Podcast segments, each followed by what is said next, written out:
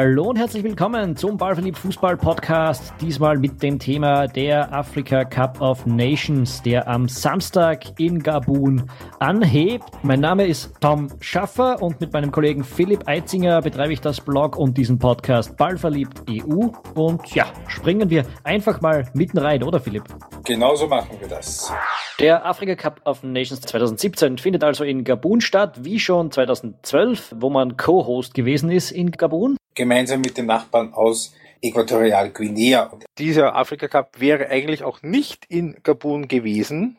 Vorgesehen war eigentlich Libyen. Das ist aus nachvollziehbaren Gründen nicht möglich gewesen. Da war schon relativ frühzeitig klar, dass das nicht funktionieren wird und so übernimmt zwei Jahre nachdem Äquatorialguinea damals kurzfristig das Turnier von Marokko übernommen hat, die das zurückgegeben haben, nun, der andere Co-Host von 2012. Die erstaunliche Sache im Afrika Cup ist ja immer wieder, wer aller nicht dabei ist. Da hat es auch dieses Jahr einige äh, große Mannschaften erwischt. Das ist richtig. Das ist äh, diesmal, vor allem ist es Nigeria, der ganz große Prominente, der abwesend ist. Die waren 2013, haben sie den Afrika Cup gewonnen. Dann haben sie es 2015 schon geschafft, dass sie sich nicht qualifizieren und jetzt haben sie es wieder geschafft, dass sie sich nicht qualifizieren. Auch nicht dabei ist Südafrika. Die waren beim letzten Afrika Cup eigentlich ganz gut dabei, sind eher nur daran gescheitert, dass sie eine fußballstarke Gruppe gehabt haben.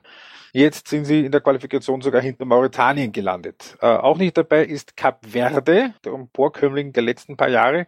Diese kleine Mini-Insel. Die Inselgruppe südlich von den Kanarischen Inseln vor der Küste von Marokko haben allerdings jetzt auch äh, zuletzt auch schon wieder nachgelassen. Das war wahrscheinlich nur so ein kurzer Flash. Das ist sozusagen das Island von äh, Afrika. Ja, das, das kann man durchaus so sagen, ja. Ebenfalls nicht dabei ist Sambia, der Überraschungschampion von 2012 als das Finale in Äquatorialguinea allerdings gespielt wurde. Eben der Nachbar Äquatorialguinea ist auch nicht dabei und auch die Angolaner, die eine der bestzahlendsten Ligen der, des afrikanischen Kontinents haben.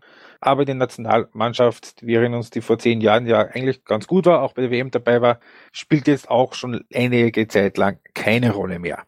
Und ein kleines Wort noch zum Modus. Das ist angesichts der Diskussionen der letzten Tage und Wochen ja nicht ganz unerheblich.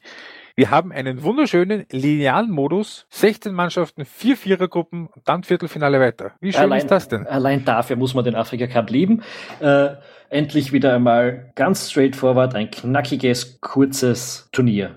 Genau so ist es. Drei Wochen und vier Austragungsorte, äh, allesamt in Gabun. Zwei waren eben damals schon dabei. Das ist in der Hauptstadt in Libreville. Da wird auch das Finale spielen. Und in Franceville, das ist ganz hinten irgendwo im Dschungel drin. Da wird nur deshalb gespielt, weil das der, der, die Heimatstadt vom Diktator dort ist. Und dann gibt's noch zwei kleinere Stadien in Oyam und in Port-Gentil. Zu den Stadien selbst muss man sagen, äh, das hat europäischen Standard. Also die lassen sich da nicht lumpen. Aber wie man es, wenn man den Afrika Cup kennt, weiß man, dass das ähm, meistens keine Rolle spielt, weil die Stadien in den seltensten Fällen voll sind. Äh, vor allem, wenn die Gastgeber nicht, äh, nicht besonders lang involviert sind. Genau, da hat es eben bei diesem Afrika Cup von 2012 ein Viertelfinale gegeben vor 300 Zusehern. Kein Witz. Ja, dabei 2012 war Gabun übrigens im Viertelfinale. Das ist das, beste Ergebnis dieser Mannschaft bis jetzt. Und ich das war sagen, auch eine sehr, sehr aufregende Mannschaft damals. Genau. Und ich würde sagen, jetzt gehen wir einfach mal in die Besprechung der Mannschaften, die diesmal dabei sind. Äh, wir beginnen mit, mit der Gruppe A. Da wird teilnehmen eben der Gastgeber Gabun, dann wird da dabei sein Kamerun, dann wird da dabei sein Burkina Faso, das ist der Finalist von 2013 und die kleine, die kleine Mannschaft aus Guinea-Bissau. Ja. Die sind da zum ersten Mal dabei. Ähm, die kuriose Tatsache ist, äh, dass Gabun und Kamerun, das sind, würde ich sagen, die zwei mh, doch Favoriten aus dieser Gruppe, die, äh, die da dabei sind. Gabun ist ähm, allerdings mit dem kuriosen Start belastet, dass Trainer José Antonio Camacho, den kennt man, äh, warum sagen wir gleich noch, aber der hat sein allererstes Spiel beim Auftaktspiel, denn der Verband dort ist, wie man es halt in Diktaturen gelegentlich so kennt, äh, relativ chaotisch und hat kurz vor dem Turnier jetzt einfach mal den Trainer ausgewechselt. José Antonio Camacho kennt man, weil der Spanier war Trainer von Spanien und zwar der letzte äh, oder der vorletzte Trainer, bevor Spanien so richtig super wurde. Aber äh, ähm, er hat eine Vergangenheit mit österreichischer Beteiligung. 27. März 1999, der Kegelabend von Valencia, das 9 zu 0 von Spanien gegen Österreich. José Antonio Camacho war damals spanischer Teamchef. Und er ist das noch einige Zeit lang geblieben, nämlich bis nach der WM 2002. Zuletzt war er in China, ist dort gescheitert und jetzt hat er drei Jahre eigentlich keine große hm, also war er arbeitslos eigentlich. Und ja, jetzt wieder mit Versuchen mit Gabun zumindest mal den Gruppen, äh, die Gruppe zu überstehen. Gabun ist eine Mannschaft mit einem einzigen großen Namen. Pierre-Emerick Aubameyang von Dortmund, der 27-jährige Stürmer. Ähm, ansonsten, ja, ansonsten sind da nicht viele Namen drin, die man kennen will in Europa. Ist, was den Prominenzfaktor angeht, nicht so furchtbar viel los. Ähm, Bruno Manga war einer von den maßgeblichen Figuren und Stützen von der damaligen Mannschaft, die damals ins Viertelfinale gekommen ist. Der spielt bei Cardiff City, damals äh, auch schon dabei. Auch eine Stütze ist Didi Ovono, ist der Torhüter, der spielt in der belgischen Liga, ist um für afrikanische Verhältnisse ein erstaunlich solider Torhüter. Ähm, ebenfalls schon längere Zeit dabei, eben und auch 2012 schon dabei ist äh, aus dem Mittelfeld André Pocot, auch Loïc Palun war schon dabei, aber das ist alles so zweite Liga Spanien, zweite Liga Frankreich, da sieht man schon, das ist eine Mannschaft, die muss eher über das Kollektiv kommen. Ja, da sind noch zwei äh, Talente drinnen. Mario Laminar ist im Juve-Kader, der ist 23 und äh, Didier Ndong, 22 bei Sunderland, der ist ich glaube, es, es stimmt noch. Also bei seinem Kauf äh, im vor, vor ein paar Monaten war er der teuerste Spieler von Sunderland jemals. Äh, das sagt bei einem Premier League-Spieler dann durchaus schon was. Aber wie gesagt, äh, die Mannschaft ist eigentlich besser darin anzugreifen. Die, hinten sind sie dann doch eher ein bisschen anfällig, wird aber in dieser Gruppe vielleicht keine so große Rolle spielen. Und ja, schauen wir uns das mal an. Gabun durchaus mit Chancen, diese Gruppe zu überstehen. Was wird da das Schlüsselspiel sein, deiner Meinung nach? Das Spiel wahrscheinlich gegen Burkina Faso, ne? Genau, ja. Also Guinea-Bissau ist sicher der Außenseiter in dieser Gruppe. Wir kommen gleich dazu. Burkina Faso äh, sollte mit Gabun um Platz zwei kämpfen. Und zumindest theoretisch ist Kamerun äh, ja der Favorit, wobei auch gleichzeitig der große Unbekannte. Ähm, bei Kamerun ist es so, dass die Mannschaft auf gleich sieben Spieler verzichten muss, die äh, sich geweigert haben, einberufen zu werden. Darunter ganz prominent der äh, Choupo-Moting von, von Schalke 04 und Joel Matip von Liverpool und fünf weitere Spieler ebenfalls. Darum ist das eine relativ ja, junge Truppe, die ebenfalls ihre Stärken eher im Angriff hat. Und diese, die sich da ähm, eben, die da auch nicht dabei sind, das sind auch keine völligen Unbekannten. Allerdings gerade bei Kamerun ist das auch etwas, was nicht völlig, völlig neu ist. Das ist eigentlich, das hat eigentlich fast Tradition dort, dass es furchtbar kracht im Umfeld. Ne? Ja, die waren viermal insgesamt äh, Sieger des Afrika Cups, zuletzt 2002. Seither war das einfach ziemlich chaotisch. Sie haben auch bei der WM ziemlich enttäuscht. Seit Februar ja. 2016 ist dort Hugo Bros, wenn ich das richtig ausspreche, aus Belgien Trainer. Der hat eigentlich auch relativ wenig vorzuweisen in seiner Karriere. Na, ja, er hat einen ganzen Haufen Clubs vor, vorzuweisen. viele Stationen, selten länger als ein Jahr. Ja, bei Anderlecht und Genk in den 2000er Jahren war er ein bisschen länger, aber ja, das sind jetzt auch keine Spitzenmannschaften. Ähm, Kamerun ist ein bisschen die unbekannte, theoretisch der Favorit in der Gruppe, aber ja, nicht unbedingt. Ähm, da, da ist einfach nicht unbedingt alles super gelaufen. Ähm, dann kommen wir zu den Außenseitern. Burkina Faso, 2013 noch Finalist. Etwas überraschend, aber nicht ganz unverdient. Damals mit einem guten Kollektiv, mit einigen ähm, semi-bekannten Spielern, die dann bei äh, Mittelständlern gespielt haben in, in gro großen Ligen, die damals mit dem belgischen Trainer, mit Paul Bütt, äh, da so weit gekommen sind. Jetzt ist ein Portugiese da an der Linie. Äh, der Mann heißt Paulo Duarte. Ähm, was kann man zu Burkina Faso sagen? Seit 2015 haben sie mit Paulo Duarte den Trainer, den sie zwischen 2008 und 2012 schon mal hatten, also der irgendwie die Grundlagen gelegt hat für diesen Erfolg 2013. Da möchte ich ganz kurz einhaken und widersprechen. Ich kann mich erinnern an den Afrika Cup von 2012, den habe ich damals eben auch für Ball Philipp sehr genau gemacht. Und Burkina Faso war damals äh, ein stocksteifes Team, das überhaupt keinen Tempo hatte, keinen Schwung hatte, null Flexibilität hatte Äh, und ich habe das damals, äh, ich äh, habe das Naja, das war ja 2013 jetzt gar nicht so viel anders. Ja, aber 2012 war Paulo Duarte dort Teamchef. Und der ist genau deswegen dann dort nämlich rausgeflogen. Darum hat es mich einigermaßen gewundert, dass die den dann wieder zurückgeholt haben, weil eine Erfolgsgeschichte war das ja nicht. Aber ja, das müssen Sie selber wissen. Die Mannschaft ist äh, grundsätzlich ein bisschen, ein bisschen im Umbruch. Da sind äh, mit Jonathan Petroipa, der früher beim HSV und Freiburg war und mittlerweile bei Al-Nasser in den Vereinigten Arabischen Emiraten spielt, ist wahrscheinlich der bekannteste Mann. Dann gibt's mit Bertrand Traoré äh, die große Zukunftshoffnung, der gehört eigentlich Chelsea, ist jetzt aber bei Ajax verliehen, spielt im Mittelfeld, äh, 21 Jahre, auf dem wird viel aufbauen, von dem wird auch viel abhängen. Und äh, ja, wen kennt man da sonst noch? Bakary Kone von Malaga, der war früher lange bei Lyon, war glaube ich sogar Kapitän dort. Und ganz witzig, wenn sie es wirklich so spielen, ähm, das wird die Flügelzange eventuell wieder sein, mit äh, Jonathan Betäuber, der gefühlt schon ähm, in sich zusammenbricht, wenn man ihn nur aus drei Metern anpustet, so schmal ist der, und dem äh, Brigitte Nakulma, der so die Statur Türsteher hat. Das äh, könnte unter anderem ganz witzig sein. Wen man noch kennen könnte, ist Aristide Ponce, der war früher bei Mainz unter anderem. Das ist der mit der blond gefärbten Stoppelfrisur. Ist aber auch nicht mehr der Jüngste und spielt mittlerweile in der Liga in der Elfenbeinküste. Mhm. Ähm, ja, Außenseiter in der Gruppe ist ganz sicher Guinea-Bissau. Äh, für die war es eine Sensation, überhaupt dabei zu sein. Äh, dort trainiert Basiro Condé, ein äh, Mann aus der heimatlichen Entwicklung, die Mannschaft. Ähm, der hat sonst noch nirgendwo ein Traineramt ausgeübt. Ähm, ja, wäre es also vielleicht auch gar nicht, aber der Vorgänger, äh, der Paulo Torres aus Portugal, wurde entlassen, weil er den Schiedsrichter, weil er einmal einen Schiedsrichter beleidigt hat und für vier Spiele gesperrt wurde. Sehr gut. Ähm, Spieler kennt man natürlich keinen, und zwar nämlich wirklich keinen. Ja, das Problem dort ist einfach, es gibt keine Infrastruktur und talentierte junge Leute wandern sehr früh nach Portugal aus und spielen dann auch äh, als Portugiesen.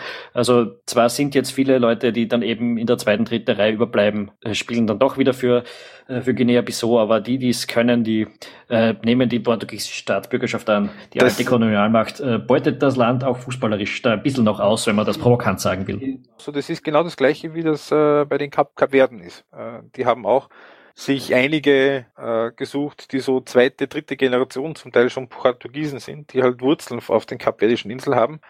Das hat eine Zeit lang gut funktioniert, auch weil sie damals einen guten Trainer hatten, aber jetzt ist, es trocknet das irgendwie alles aus realistischerweise betrachtet, Guinea-Bissau wird wahrscheinlich froh sein müssen, wenn sie nicht dreimal Krachen verlieren, oder?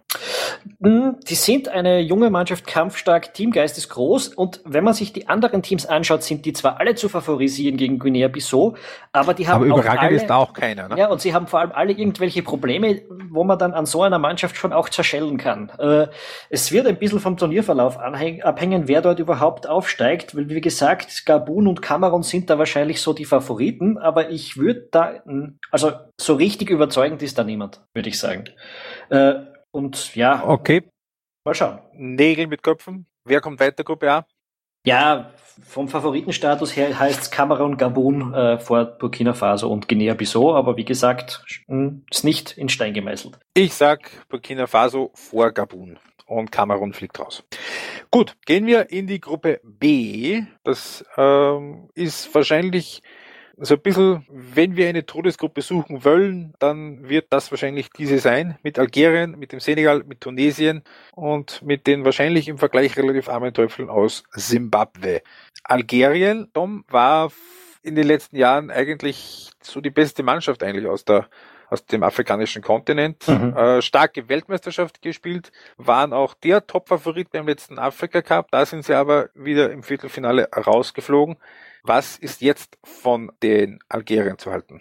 Ja, bei Algerien, das ist so eine Sache. Die haben momentan eine goldene Generation. Man muss sich vorstellen, der Afrikas Spieler des Jahres, Riyad Mahrez, kommt aus Algerien. Dann ist da ein Islam Slimani, der ebenfalls bei Leicester spielt. Äh, Bentaleb von Schalke, Yassin Brahimi von Porto.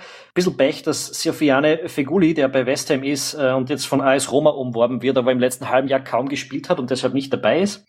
Ähm, es gibt ein bisschen Chaos im, im äh, Verband. Die haben im vergangenen Jahr, sage und schreibe, drei Trainer durchgearbeitet. Der letzte davon ist jetzt George Lekens, äh, der Belgier. Äh, der übrigens Teamchef war von Belgien, um noch ein bisschen Österreich-Connex herzustellen, bei diesem 4 zu 4 damals vor, wie lange ist es ja? Fünf Jahren? Ja, im Gigantenduell mit äh, Didi Konstantini. Genau, das, da war George Lickens belgischer Teamchef. Er war es nicht mehr lange. Ja, ja äh, Walid Halihocic, der 2014 diese Supertruppe, die nur gegen Deutschland nur sehr unglücklich in der Verlängerung ausgeschieden ist, zu verantworten hatte, hat damals nicht verlängert und davon hat sich der Verband irgendwie noch nicht so richtig erholt.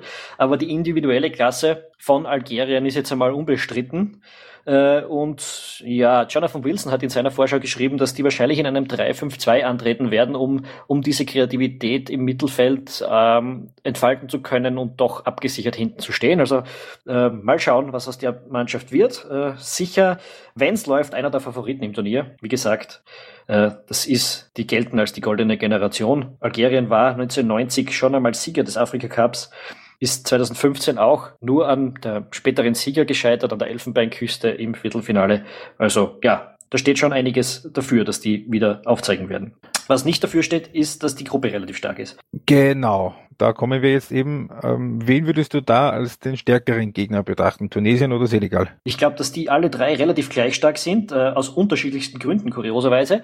Äh, Tunesien ist ganz sicher die Mannschaft, die über das Kollektiv kommt, die ähm, keine großen Stars hat, überhaupt keine eigentlich. Die meisten spielen in der eigenen, zwar sehr guten marokkanischen Liga, aber äh, tunesischen. Ja, Entschuldigung, tunesische Liga natürlich. Der Schlüsselspieler soll da sein Mohamed Amine Benamor, der bei Etoile, ja gut, wie man das ausspricht, Etoile, Etoile de Sahel. Du Sahel. Das ist Danke. Französisch. Ja, Französisch ist noch nie meins gewesen, das wird auch nie. no, auch meins nicht. Vielleicht ähm, mal reinschauen bei Duolingo oder so. Äh, ja. Äh, die Tunesier, das ist eigentlich aber auch eine Mannschaft, die seit einigen Jahren relativ zusammenspielt, die unspektakulär spielen. Ich kann mich da an, an, an Turniere erinnern, wo sie hinten nicht viel zugelassen haben, ähm, aber nach vorne halt sich schwer taten, dass sie da Tempo reinbringen und wirklich Struktur reinbringen, wird wahrscheinlich eher eine Mannschaft sein, die eher so über die äh, Defensive die Spiele gewinnt. Ganz sicher, ja. Ja, ähm, es gab da vor ein paar Jahren einen Spieler, es ist Youssef Sakni, der war beim Afrika Cup 2012 die große Entdeckung, der da richtig stark ges gespielt hat. Der ist völlig abgetaucht, der ist dann relativ schnell in die Liga von Katar gegangen. Leute, die die deutsche Bundesliga einige Jahre lang verfolgen, könnten vielleicht einen Abdenur noch kennen. Der war mal ähm, ein einer der vielen Teile der ziemlich löchigen Bremer Abwehr. Der spielt jetzt übrigens den Abwehrchef bei Valencia. Bei Valencia, da war er jahrelang in Toulouse in der französischen Liga unterwegs, wenn mich jetzt nicht alles täuscht. Ali Malul war ein Teil, glaube ich, der QPR-Mannschaft, die damals relativ sang- und klanglos abgestiegen ist. Und ja. Wabi Khasri war einer der Schlüsselbausteine von Sunderland im starken Frühjahr, das sie 2016 gespielt haben, wo sie die Klasse noch gehalten haben. Also das sind alles so, so semi-bekannte. Bekannter Mann, vor allem in Afrika, ist der Trainer, Henrik Kasperczak, der Pole. Äh, der hat schon die Elfenbeinküste Tunesien schon mal, äh, Marokko, Mali und Senegal trainiert und bei Tunesien schon mal, muss man sagen, nämlich auch 2004, als die den Afrika Cup zuletzt gewonnen haben. Ähm, also ja, eine Mannschaft, die ganz, ganz sicher übers Kollektiv kommt, wo man als ähm, semi-interessierter Fußballfan wahrscheinlich überhaupt keinen Spieler kennt und die man trotzdem sich anschauen sollte. Also die werden ganz sicher über, über eine gute taktische Arbeit, defensiv vor allem, äh, in dieses Turnier kommen. Genau so ist es. Äh, Senegal war eine der taktisch sehr interessanten Mannschaften der WM 2002, damals als Debütant überraschend ins Viertelfinale gekommen. Kapitän war damals äh, der Sechser, Aliou Cissé. Und der Mann ist jetzt Teamchef vom Senegal. Und der hat Tom einige sehr bekannte Spieler. Ist in seiner Gesamtheit vermutlich einer der prominentesten Kader bei diesem Turnier. Ja, Senegal hat wieder einen sehr interessanten Kader. Das ist die letzten Male oft schiefgegangen und äh, das ist auch das, wo ein bisschen die Skepsis jetzt angebracht ist, ob die individuelle Qualität reichen wird. Äh, der Ali Cissé hat sich jetzt irgendwie intern hochgearbeitet, hat zuerst die U23 lange betreut als Co-Trainer und dann als Trainer. Und seit 2015 ist er jetzt einfach selbst dabei. Und es gilt als die beste Mannschaft aller Zeiten im Senegal, die da momentan spielt. Äh, das beginnt mit einem Spieler, der auch schon mal in Österreich war, Sadio Mané, jetzt bei Liverpool, hat eine sensationelle Saison schon bei Sunderland gespielt, äh, Sunderland, Southampton gespielt natürlich und jetzt äh, ein ganz großer Bestandteil des Erfolgs bei Liverpool. Das geht weiter mit Mahmed Youf, der bei Stoke mit Arnautovic zusammenspielt, mit, äh, mit Kouyaté von West Ham, mit Gouillet von Everton, Koulibaly von Napoli und dann äh, Keita Balde Diao von, von Lazio. Äh, den kenne ich persönlich jetzt äh, ehrlich gesagt nicht, aber der, ja, äh, habe ich in der Vorschau gelesen, auch ein ganz starker Spieler sein soll. Ist seit vielen, vielen Jahren ist der äh, Stammkraft in der Serie A und der Mittlerweile so ein bisschen der große alte Mann, Musa So, der Flügelspieler meistens, äh, der spielt bei Fenerbahce, ich glaube, den hast du nicht erwähnt. Individuelle Qualität, äh, viel Angriffspower, vor allem in der Mannschaft drinnen. Ähm, wenn es denen aufgeht, ein Favorit. Wenn es ist wie immer, dann knacken die unter diesem Druck zusammen und äh, enttäuschen ganz groß. Das würde mich als Liverpool-Fan jetzt nicht wahnsinnig stören, wenn Sadio Mane bald wieder zurückkehren würde. Worauf man eventuell einen kleinen Blick werfen könnte, ist, wenn er mal im Bild sein wird, und das wird sicher öfter der Fall sein, Aliou Cissé, der Teamchef, hat eine ziemliche Mähne äh, da auf seinem Kopf. Also das, das sind äh, äh, die gegen, würde ich sagen, so bis kurz vor den Hintern. Der hat angekündigt, wenn Senegal den Titel gewinnt, kommt die Matten ab. Mal schauen. Ist nicht nur positiv aufgenommen worden im Übrigen. Das wird eben durchaus abergläubisch veranlagten Senegal eher als äh, Schwäche angesehen, dass er sagt, er traut denen nichts zu, weil der wird seine Mähne sicher behalten wollen. Okay. Ähm, eine Mannschaft, über die wir jetzt nicht ganz so viele Worte verlieren müssen, das ist sicher Simbabwe. Die sind bisher zweimal dabei gewesen und nie aus der Gruppe aufgestiegen. Für die ist es auch sensationell dabei zu sein. Die spielen in Simbabwe, die spielen in der, in der südafrikanischen Liga, die selbst im afrikanischen Vergleich, auch wenn sie jetzt äh, eher zufällig so ein bisschen die dortige Champions League gewonnen haben, aber das ist, also die südafrikanische Liga ist jetzt nicht direkt äh, die Premier League oder die primäre Division von, äh, von Afrika, sondern mehr so ja, die Ehrendivision oder die Schweizer Super League. Also so in dem, in dem Bereich spielt sich das ab. Schön in dem Zusammenhang, dass äh, der Spieler mit den meisten Länderspielen im Kader mit Vornamen kein Witz Hard Life heißt. Die werden in der Gruppe ein relativ schwieriges Leben bekommen. Aber vielleicht wird es auch ganz marvelous, so wie der Aushängespieler von Vitesse Arnheim, Marvelous Makomba. Aber wer weiß das schon, ähm, vielleicht Knowledge Musona aus denen. In, okay, also mit den Namen sind Keine Sie Jokes mit, mit Namen. Ihr seht schon, also so von Ahnung von, äh, von der Mannschaft von Zimbabwe haben wir jetzt ehrlicherweise nicht. Ähm, wahrscheinlich der der Spieler, den man in Europa noch am besseren kennt, das ist ein, äh, ein Innenverteidiger, der, das ist der Costa Niaum Jesu. Der ist äh, Stammspieler bei Sparta Prag und äh, war mit denen voriges Jahr immerhin im Viertelfinale der, der Europa League. Also es ist jetzt nicht so, dass das, dass das alles äh, Spieler sind, die bei dem Turnier zum dritten Mal einen Fußball sehen. Also grundsätzlich werden die schon wissen, was, was, was zu tun ist, sonst hätten sie sich auch nicht qualifiziert. Allerdings ja. muss man es ehrlicherweise schon sagen, es wäre schon eine Überraschung, äh, wenn die da aufzeigen würden. Ne? Ja, im Prinzip, also vor allem, weil sie halt eine echt harte Gruppe erwischt haben, wäre wahrscheinlich ein Punkt schon ein ziemlicher Erfolg für die. Ich würde jetzt sagen, ja, das glaube ich auch. Ja. Ich will mich in der Gruppe gar nicht festlegen, wer von den drei Starken äh, da weiterkommt. Ich gehe nur davon aus, dass Zimbabwe den letzten Punkt, den, den letzten Platz einheimsen wird. Ich sag Senegal und Algerien. Mal schauen. Dann kommen wir in die Gruppe C. Gruppe C mit der Elfenbeinküste, Marokko, der Demokratischen Republik Kongo und Togo. Gehen wir sie einfach der Reihe nach durch. Die Elfenbeinküste, der Titelverteidiger, der es nach dem Ende der goldenen Generation doch endlich geschafft hat. Aber jetzt dann auch ähm, ein bisschen im Umbruch ist. Ähm.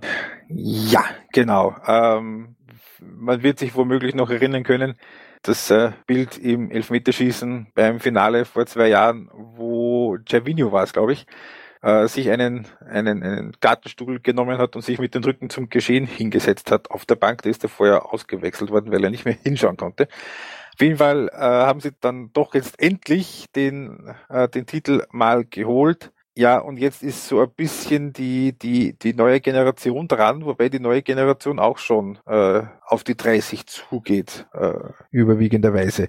Ja, es ist jetzt, es, es ist schon eigentlich noch ein relativ gut gemischter Haufen, aber dadurch, dass vorher so große Namen wie die beiden Tourés und Drogba Genau. und so weiter drin waren, haben die halt nicht so viel, äh, dürfen die nicht so viel zum Zug kommen. Eben auch ein Gervinho. Das ist jetzt, das ist jetzt, äh, das ist jetzt auch so ein bisschen das Problem. Also das, ist, das sind schon Spieler, die man grundsätzlich kennt, also die man auch zuordnen kann und die einem was sagen, wenn man den Namen hört. Also Salomon Kalou ist da jetzt der mit den meisten Länderspielen äh, von Hertha BSC. Ja, da sind schon noch einige dabei. Äh, Also, Ser Serge Aurier, der sich jetzt bei Paris Saint-Germain ein bisschen festgespielt hat. Wilfried Boni, der, der seit Jahren in der Premier League spielt, auch wenn das jetzt bei Manchester City eher nicht so funktioniert hat. Es ist ein Eric Bailly, der als riesiges Talent gilt in der Innenverteidigung, der Manchester United jetzt gehört.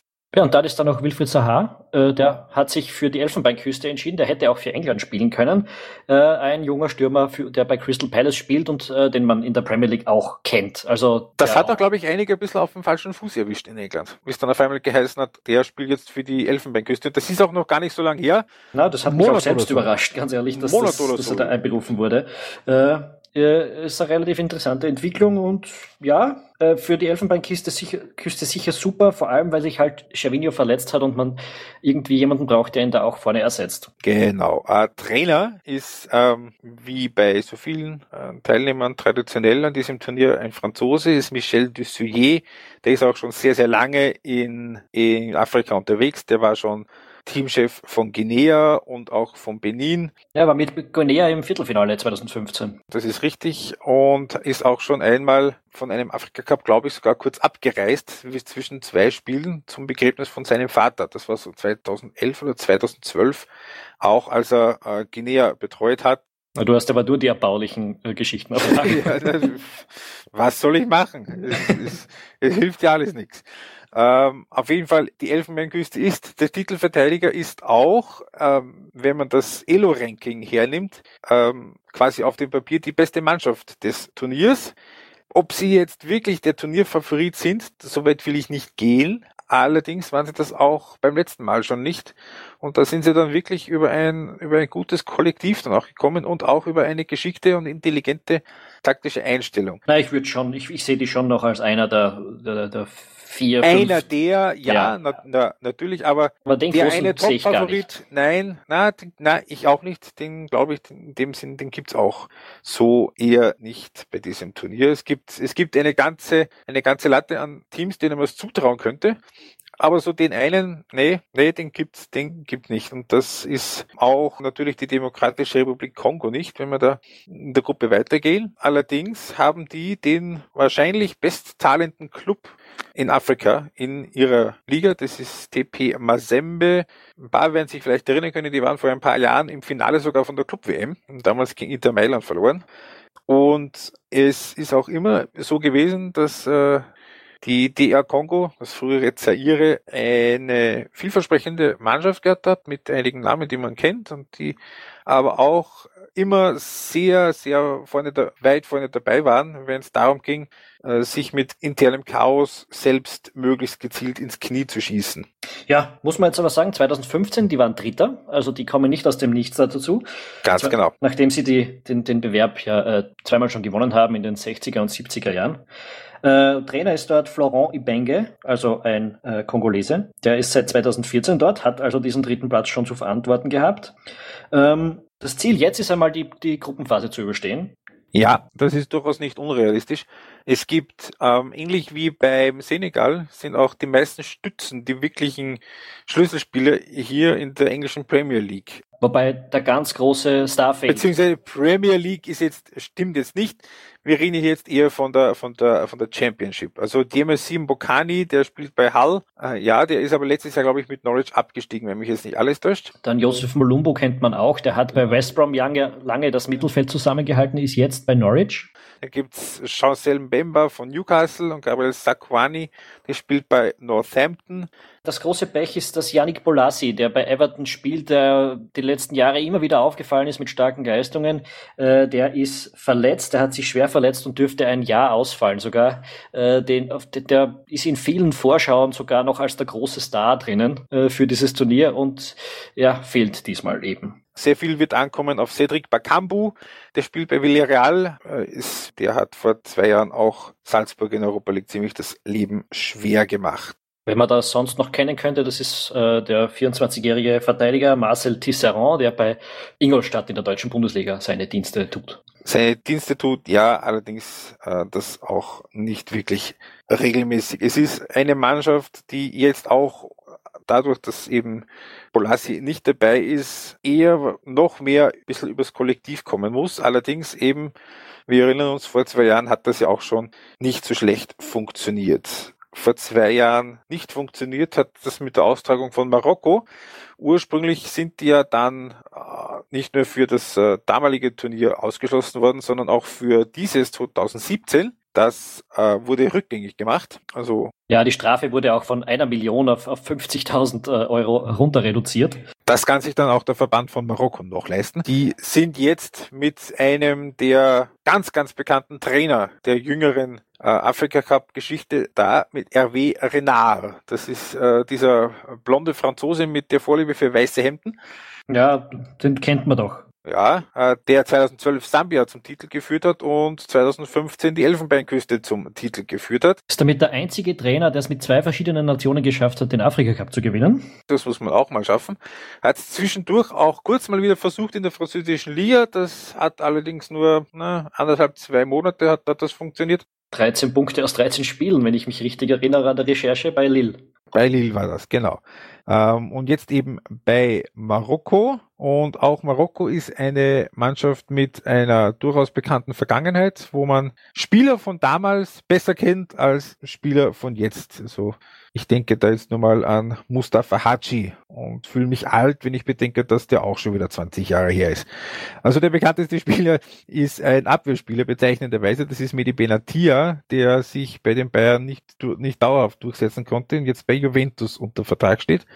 Der Rest ist eher so auf dem Level, dass man sagt, ja, die spielen, die spielen in Europa. Ja, nicht nur in Europa, die spielen in Spanien, die spielen in England, die spielen in, äh, in den Niederlanden. Das ist richtig, aber bei mit wenigen Ausnahmen nicht bei Top-Clubs. Der einzige, den man, der da wirklich jetzt realistisch bei einem Club spielt, der auch in Europa jetzt weiterkommen könnte, das ist Nabil Dirar, das ist der Flügelspieler vom AS Monaco. Äh, der spielt dort auch, der, der ist dort Stammkraft. Ja, aber eine, ein durchaus patenter Kader. Man sollte sich dort auch Sofiane Buffal von Southampton anschauen, ein 23-jähriger Mittelfeldspieler, äh, der als Talent gilt, dass man eben bei diesem Afrika Cup in, äh, in Betracht ziehen sollte. Äh, ansonsten ja, ein guter Kader ohne Superstars. Äh, bekannterweise ist ja von Övrenard, äh, äh, spielt er gegen Togo und bei Togo der Trainer ist äh, Claude Leroy, sein alter Mentor. Äh, Togo ansonsten, die waren 2013 im Viertelfinale beim Afrika Cup. Genau, ich möchte aber noch mal ganz kurz zu Claude Leroy zurück, der ähm, ist nämlich zum neunten Mal als Trainer beim Afrika Cup dabei. Und wenn ich jetzt nicht völlig daneben bin, glaube ich auch mit dem neunten verschiedensten Team. Ist das möglich? Irgendwo in die, also der ist der Wandervogel, der auch der hat Österreich-Bezug im Übrigen, war Teamchef vom Kamerun, als die 1998 bei der WM gegen Österreich gespielt haben. Und war übrigens auch Teamchef von Kamerun 1988, als er den Afrika Cup damals gewonnen hat. Ganz genau so ist es. Ähm, und Togo, ähm, die nicht mehr ganz jungen und uns, wenn Sie sich erinnern, war vor elf Jahren mittlerweile bei der Weltmeisterschaft dabei in Deutschland. Ähm, und die Mannschaft von damals hat mit der Mannschaft von heute etwas ganz Entscheidendes gemeinsam. Und zwar, dass es, Emmanuel Adebayor. dass es im Grunde genommen Emmanuel e. Adebayor ist und zehn ziemlich beliebig aufstellbare andere. Also damals war da sogar ein Spieler aus der sechsten französischen Liga noch dabei.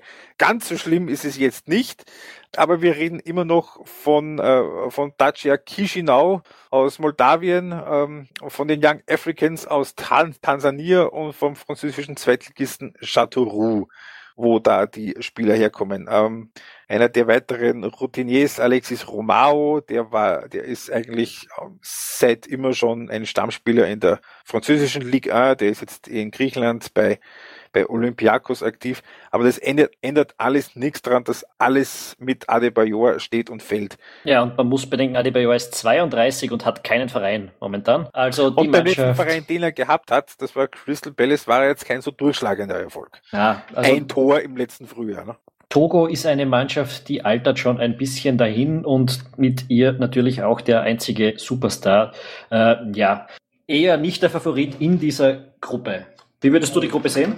Elfenbe also ich sehe es als Dreikampf mit relativ vergleichbaren Waffen, mit relativ vergleichbarer Stärke mit Elfenbeinküste, der Demokratischen Republik Kongo und Marokko. Und ich glaube, dass die Ivorer und die Marokkaner da weiterkommen. Ja, das tippe ich genau gleich mit der Elfenbeinküste vor Marokko und Kongo äh, als Gruppenergebnis. Und damit kommen wir zu unserer letzten Gruppe, die Gruppe D mit Ghana, Mali, Ägypten und Uganda. Da ist eine ganze Menge Titel Silber schon dabei. Alleine Ägypten, die haben das Turnier gewonnen 2006, 2008 und 2010, dreimal hintereinander. Und sonst auch noch viermal. Und haben es tatsächlich geschafft, sich seitdem nie zu qualifizieren. Das ist das erste Mal seither, dass sie da wieder dabei sind, die Pharaonen. Was man halt bedenken sollte, ist, äh, 2010 haben sie den Titel geholt und 2011 ist der arabische Frühling losgegangen, der Ägypten durchaus äh, betroffen hat, wenn man sich daran erinnert. Das ist richtig. Mittlerweile wollen sich die dort wieder zusammenreißen und äh, der Trainer, der das schaffen soll, heißt He Hector Cooper. Hector Cooper, ähm, der Nachfolger übrigens von Michael Bradley wenn sich da noch wer erinnert. Der war kurzzeitig Swansea-Trainer jetzt vor ein paar Monaten. Ja, das ist in die Hose gegangen. Relativ, ja. Hector Cooper, wir erinnern uns, ähm, war zwischen 1999 und 2001 drei Jahre hintereinander in Europacup-Finals, also im Cupsiegerfinale mit Mallorca und dann zweimal im Champions League-Finale mit, mit Valencia und hat es geschafft, alle drei zu verlieren alles, was er seither gemacht hat, war immer alles irgendwie kläglich. Also zwischendurch ist er schon bei Aros Saloniki gewesen und bei Al in Dubai. Also das war eine Karriere, die schon ziemlich dem eigentlich dem Gnadenbrot äh, entgegenging und dann hat sich auf einmal die Chance in Ägypten aufgetan. Ähm, was man zu Ägypten zeigen kann, ist, dass also diese große Generation von damals, von den Nullerjahren, die ist mit einer Ausnahme ist die abgetreten, also Leute wie Mido, wie Abu Trika, wie Ahmed Hassan, die sind nicht mehr dabei. Nur noch SML Hadari, äh, der Kult-Goalie, der ist 43 mittlerweile, ist immer noch der Kapitän.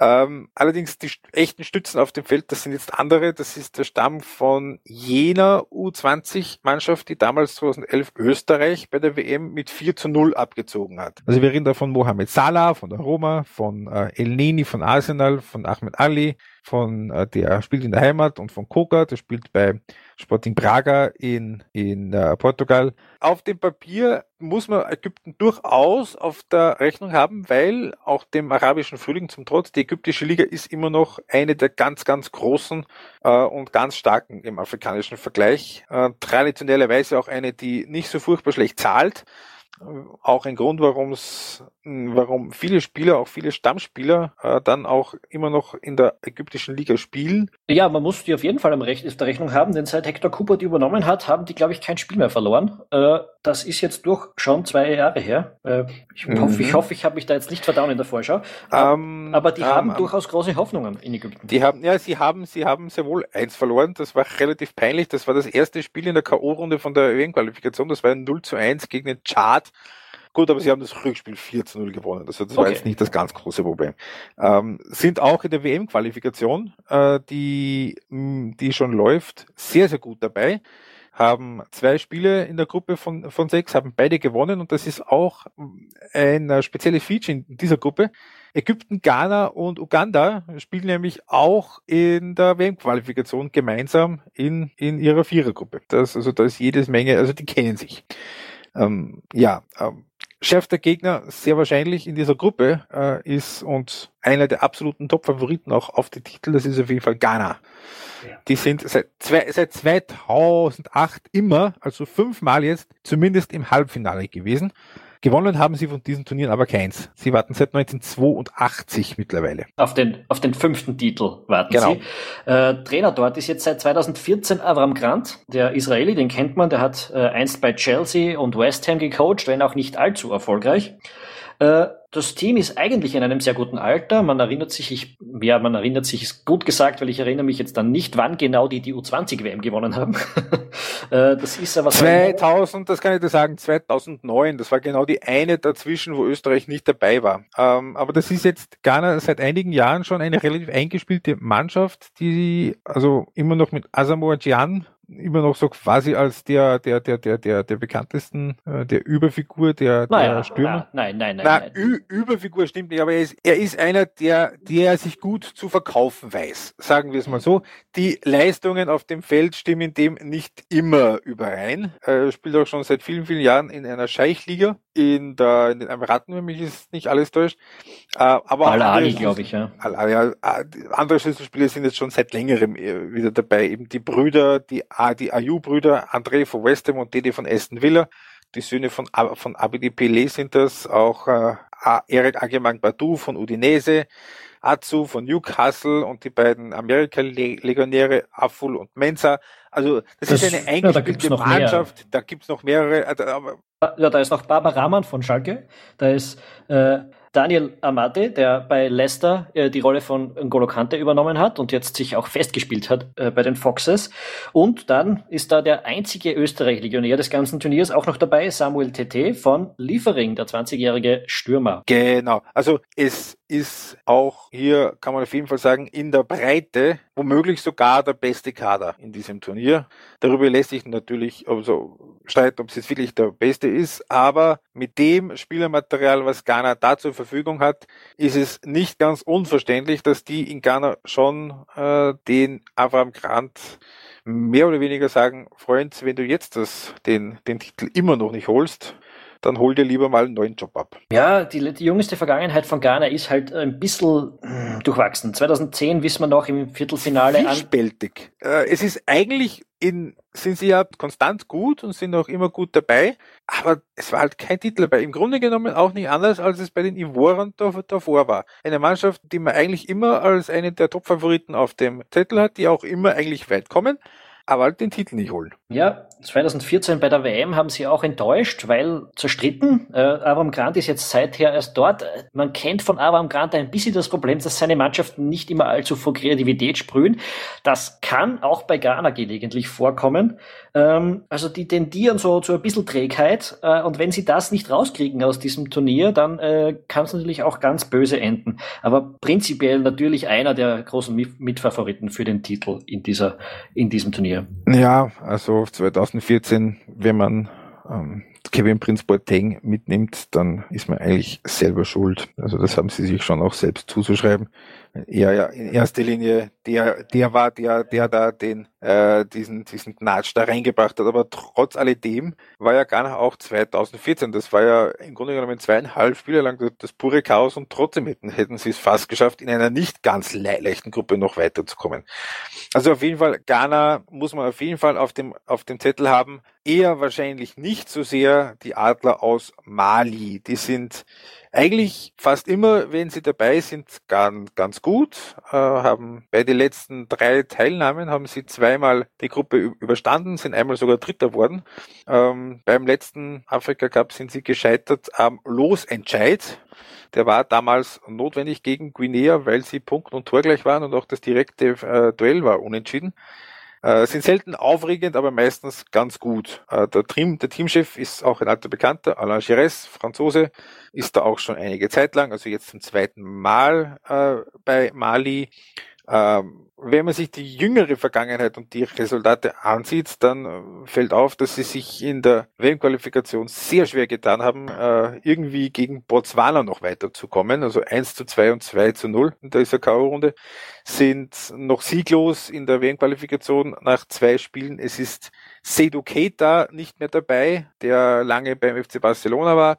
Der spielt jetzt in Katar. Es ist Momo Sissoko nicht mehr dabei, der früher bei Liverpool und bei Juventus war. Der ist jetzt in Indien. Das ist eine relativ anonym besetzte Mannschaft. Allerdings, auch das haben die äh, letzten Turniere immer wieder gezeigt, das muss kein Nachteil sein, weil im Zweifel dann doch meistens eher das gute Kollektiv über die guten Einzelspieler äh, dann doch eher meistens sich durchgesetzt hat. Ja, ob Gires das beschwören kann, ist natürlich die andere Frage. Wie du schon sagst, die, die jüngsten Ergebnisse deuten nicht darauf hin. Mali ist eher äh, ein Kader, der einfach überaltet ist. Du hast gesagt, Keta und Sissoko sind raus und konnten eigentlich nicht ersetzt werden. Mali wartet jetzt irgendwie seit 1972 darauf, wieder mal einen Erfolg zu feiern. Damals wurden sie Vizetitelträger äh, und die große Zeit der aktuellen Generation, die war wahrscheinlich so vor fünf Jahren, als man 2012 und 13 jeweils Dritter geworden ist. 2012 mhm. eben unter Alain Gires. Äh, mal schauen. Er hat seit 2015 dort jetzt wieder das Amt, äh, ob er das, ob er das wieder zusammenschmeißen konnte. Und dann kommen wir zum letzten Team, ähm, Uganda. Die Kraniche aus Uganda sind erstmals seit 1978 wieder dabei. Und anders als Mali haben die eigentlich in den letzten Jahren, oder im letzten Jahr, in den letzten Monaten eine relativ gute Figur gemacht. In der WM-Qualifikation ganz souverän weitergekommen im K.O.-Duell gegen Togo mit einem Gesamtscore von 4 zu 0. In der Gruppe haben sie Ghana schon ein 0 zu 0 auswärts abgetrotzt und haben gegen Kongo Bra Brazzaville gewonnen. Also es ist auch nicht, nicht völlig undenkbar, dass sich die womöglich sogar für die Weltmeisterschaft qualifizieren. Der Teamchef, das ist ein Serbe, der schon lange in Afrika unterwegs ist. Das ist ein Mann mit dem klingenden Namen Milutin Sredojevic. Wer den kennt, dem gratuliere ich. Und auch wer auch nur einen Spieler kennt, dem gratuliere ich auch denn man kennt von dieser Mannschaft keinen. Äh, ja. Die, die Legionäre, die spielen in Island, in Kenia, in Südafrika, im Irak, in Libanon und in Vietnam. Einen ehemaligen Spieler kennt man in Österreich. Das ist Ibrahim Sekaya, der äh, Innenverteidiger, der lange bei Red Bull Salzburg gespielt hat. Der hat vor zweieinhalb Jahren aufgehört. Uganda ist eine Mannschaft, ähm, von der wir erwarten, dass sie tendenziell eher defensiv an die Sache herangeht. Denn der beste Spieler ist der Torhüter. Das ist Dennis Onyango. Das ist derjenige Torhüter, der den Mamelodi Sundowns aus Südafrika äh, den kontinentalen Champions League Titel gebracht hat mit glänzenden Paraden. Und wahrscheinlich wird das auch sein, worauf äh, die Mannschaft auf, aus Uganda auch bei diesem Turnier setzen wird. Ja, da ist wenig Flair zu erwarten. Ja. Dann fallen uns noch die, die Tipps für diese Gruppe. Äh, wie siehst du da aufsteigen? Ghana und Ägypten. Ja, sind wir uns schon wieder einig. wobei, wobei ich äh, es Ghana durchaus zutraue, das ist, das ist irgendwie verkacken. Also ich kann, es ist, es ist für mich, weil auch Ghana und, und, und der Grant immer, gerade die ersten Spiele, die waren immer irgendwie Schaß. Äh, also ich halte es durchaus für denkbar, dass sie da im ersten Spiel gegen Uganda nicht über 0-0 rauskommen. Äh, und dann, dann, dann wird schon doof. Also dann stehen sie gegen Mali im zweiten Spiel schon unter Druck. Also es würde mich nicht wundern. Ja, ich habe es eh schon in der, in der ja. Beschreibung von Ghana gesagt. Also die müssen in Schuss kommen, dann, dann muss die Kreativität ins Sprudeln kommen, weil sonst äh, kann das natürlich auch ganz in die andere Richtung losgehen. Aber ja, also wenn man sich die Kader von diesen vier Mannschaften anschaut, dann, dann, dann sind Ghana und Ägypten da ganz klar die Favoriten. Äh, und ja, es spricht jetzt auch sonst nur dieses ständige eventuell, das man halt im Fußball immer hat gegen diese beiden Mannschaften. Ja, um, erfahrungsgemäß, und das ist meine letzten Turnieren eigentlich immer so gewesen, dass zumindest einer der größeren Favoriten nicht selten sogar zwei sehr früh rausfallen und dass meistens zumindest einer oder eher zwei Mannschaften, von denen man vorher geglaubt hat, na, wenn die aus der Vorrunde rauskommen, ist es schon ein großer Erfolg, dass die dann auf einmal im Halbfinale stehen. Ehrlicherweise natürlich unsere Tipps, die, die, die orientieren sich da jetzt auch vermehrt natürlich daran, äh, was von den Teams zu erwarten ist und was sie können könnten, weil das, was sie dann tatsächlich können, einfach gerade beim Afrika Cup oft sehr, sehr unberechenbar ist. Ja, man, man muss schon sagen, dass ich erwarte mir von dem Turnier jetzt auch nicht die ganz große Qualität. Die meisten Top-Mannschaften sind momentan irgendwie einfach nicht voll in Form. Äh, weiß nicht, ob das vielleicht auch mit der Terminansetzung zusammenhängt, die es halt im Afrika Cup immer wieder geben würde. Da hat übrigens äh, David Obererlacher uns eine Frage übermittelt von wegen, wäre es nicht besser, äh, den Afrika Cup, was hat er gefragt, im Sommer zu spielen oder? Äh, nicht ganz so oft spielen, vielleicht auch nur alle vier Jahre wie alle anderen. Ja, also die Qualität bei den letzten Turnieren, äh, die war zwischen enttäuschend und furchtbar. Also ja. das war zum Teil gerade grad Vorrunde sehr zäh und sehr mühsam mit anzusehen. Also fast ein bisschen äh, ein Vorgriff auf das, was wir dann voriges Jahr bei der Europameisterschaft gesehen haben. Ja. Aber auch die fußballerische Qualität, die war, die war zum Teil erschütternd gering. Es waren Mannschaften, die sich sehr wenig auch zugetraut haben, also weil ja immer früher auch das Image des Afrika Cup war, das ist, das ist äh, so befreit von taktischen Fesseln und das ist, das ist Instinktfußball und das ist Angriffsfußball. Ja, da waren halt auch schon sehr viele Vorurteile immer drinnen mit. Erstens das und zweitens spätestens jetzt in den letzten Jahren, wo nämlich die dann auch ähm, gelernt haben, wie man einen taktisch einigermaßen sinnvollen Fußball spielt, es hat nicht dazu beigetragen, dass sich der afrikanische Fußball so entwickelt hat, wie man sich das erwartet und erhofft hat. Also ich habe schon den Eindruck, ich könnte es nicht sagen, dass das Niveau von, von Turnier zu Turnier schlechter wird. Aber äh, 2012, der, das Turnier, das war, das war ganz, ganz furchtbar, mit wenigen Ausnahmen. Äh, 2013 war nicht besser und 2015, das, was ich gesehen habe davon, was ehrlicherweise nicht besonders viel war, aus äh, privaten Gründen, ah, das, ähm, ja, also meine Frau hat mich da schon gefragt, warum, warum tust du dir das eigentlich an? Und das habe ich mich dann auch gefragt. Äh, also ich warte mir auch wirklich auch vom Niveau her nicht so furchtbar viel von dem Spiel, äh, äh von, von dem Turnier. Ob das am, am Termin liegt? Nein, glaube ich ehrlicherweise nicht. Im Gegenteil, ich glaube sogar, dass ein Turnier, das im Sommer stattfinden würde, ein Afrika Cup im Sommer, wahrscheinlich sogar noch schlechter wäre, weil jetzt im Jänner, im Februar die Spiele eigentlich alle voll, voll im Saft sind. Das, die, die, die sind noch nicht irgendwie ausgelaugt von einer langen Saison, sondern die sind, die, die sind eigentlich voll dabei und die sind mittendrin. Ja, ist sehr unterschiedlich. Also die einen haben gerade die Winterpause, die anderen äh, sind halt, äh, haben sehr viel gespielt. Wenn ich jetzt an, an Sadio Mané denke, der hatte jetzt im letzten Monat, glaube ich, 15 Spiele in den Beinen. Äh, der kommt dann nicht so ganz frisch hin, würde ich jetzt sagen. Und dann ist natürlich auch die Vorbereitungszeit äh, immer vergleichsweise kurz. Also die Europameisterschaft und die Weltmeisterschaft, diese Turniere haben dann oft einen Monat Vorbereitungs- oder zumindest ein paar Wochen Vorbereitungszeit für die ja, Mehr als eine, anderthalb Wochen haben die in Afrika alle nicht, einfach weil, weil das mit den Abstellungen äh, an, anders nicht hinhaut. Und wie gesagt, wenn man dann an Kamerun denkt, da sind einfach sehr viele Spieler, die absagen, äh, die da nicht, die gar nicht hinfahren, obwohl der immer noch einen hohen Stellenwert am Kontinent hat, dieser Bewerb. Einen ausgesprochen hohen Stellenwert hat. Ab, absolut nur rechtfertigt die Qualität äh, der Turniere in den letzten Jahren diese, diese große Aufmerksamkeit halt dann auch nicht. Aber es ist. Hoffentlich wieder anders, weil ich, ich schaue ihn trotzdem einfach immer gern. Ich habe das jetzt, ich weiß nicht, seit 10, 15 Jahren verfolge ich das doch sehr gerne, äh, diesen, diesen, dieses Turnier. Äh, lieber als, ja, natürlich lieber als äh, den, den, den Gold Cup und als die der Asienmeisterschaft und so weiter. Ähm, also die letzte Asienmeisterschaft, die war wirklich furchtbar zum Abgewöhnen.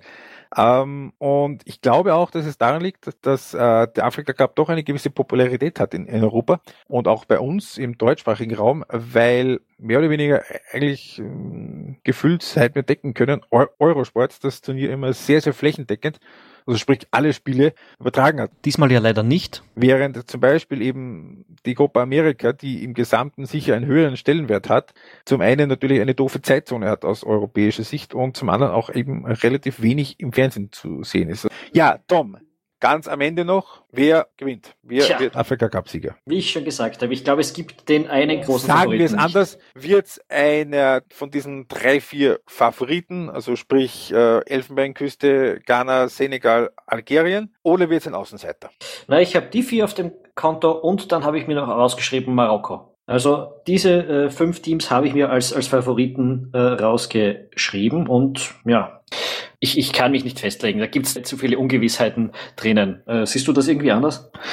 Äh, nein, natürlich. Es gibt extrem viele Un Ungewissheiten und das, das ist dann auch wieder das, was, was dieses Turnier reizvoll macht, diese völlige Unberechenbarkeit. Es ist zwar nicht immer schön mit anzusehen, aber hier weiß man wirklich vorher nicht, wer gewinnt. Das ist, das ist bei anderen Kontinentalmeisterschaften völlig anders.